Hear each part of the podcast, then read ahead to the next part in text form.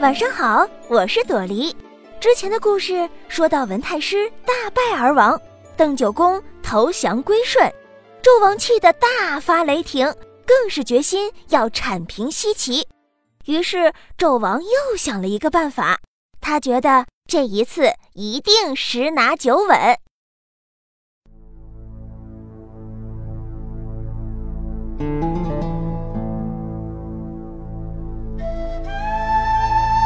九公投降西岐的消息传到朝歌，纣王决定派苏护去攻打西岐。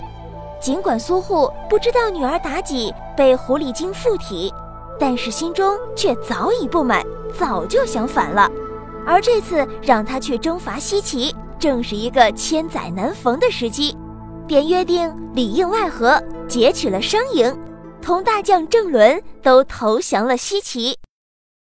纣王听到苏护降州的消息，非常震惊，即命张山将军率领十万兵马前去讨伐西岐。张山在营中正在思量对策，忽然来了一个道士。张山忙问道人尊姓大名，道人说：“我是羽翼仙，特从蓬莱岛来助将军一臂之力的。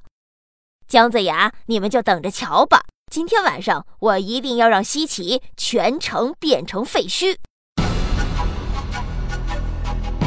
话说姜子牙在营中，忽然见一阵风将屋檐上的瓦片吹落下来，摔得粉碎，不禁大吃一惊，忙叫人占卜吉凶，并向昆仑山下拜，求元始天尊帮助，移来北海海水围住西岐城，又在海面上。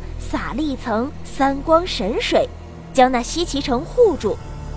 到了夜半三更时分，羽翼仙走出园门，变成一只金翅大鹏雕。他张开双翅飞在空中，看见西岐城被北海海水罩住，便说道：“呵呵，以为这样就能难住我了吗？也太小看我了吧！我只需要用一点力气，就可以把四海海水顷刻删干。”这北海海水岂在话下？说完，便展翅用力扇了起来。可是他没有想到的就是，这海水有三光神水在上面保护，根本扇不干。大鹏雕扇了一晚上，却没见海水少一丁点儿，而且他还累得直喘气。他不好意思去见张山，便向外飞去，飞到紫云崖。显出羽翼先行，只见许多道人在这里赴斋。小童子手捧着食物给道人们吃，问童子说：“还有吃的吗？”童子说：“还有点心呢。”随后端出一盘点心，羽翼仙狼吞虎咽起来，一口气吃了一百零八个，把剩下的点心全给吃完了。羽翼仙吃饱后。又充满了力气，于是他又变成大鹏雕，飞向西岐。路过一个山洞，有个道人坐在那里，用手朝着大鹏雕一指。大鹏雕突然觉得肚子里一阵绞痛，就在空中翻腾着跌了下来，满地打滚，连连叫喊道：“疼死我了，疼死我了！”随后倒头就吐。吐出的东西犹如念珠，有鸡蛋那么大，闪着白光，连绵不断，把他的心肝锁住了。大鹏雕想用爪子拉出来，可是，一拉却钻心的痛。他呻吟着，挣扎着，求道人帮忙。谁知道道人将脸一抹，大喝一声：“孽畜，你还认得我吗？”大鹏雕一看。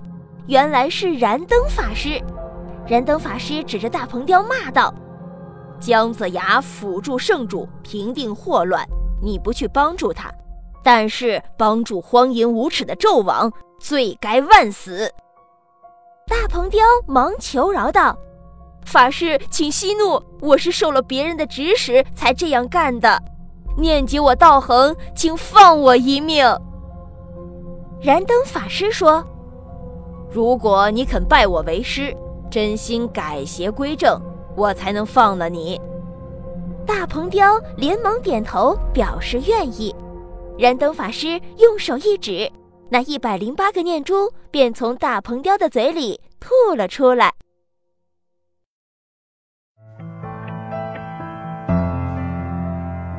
大鹏雕就这样老老实实的跟着燃灯法师去灵鹫山修行去了。此刻的姜子牙觉得是时候开始转守为攻，东征伐纣了。今天的故事就讲到这儿，明天见，晚安。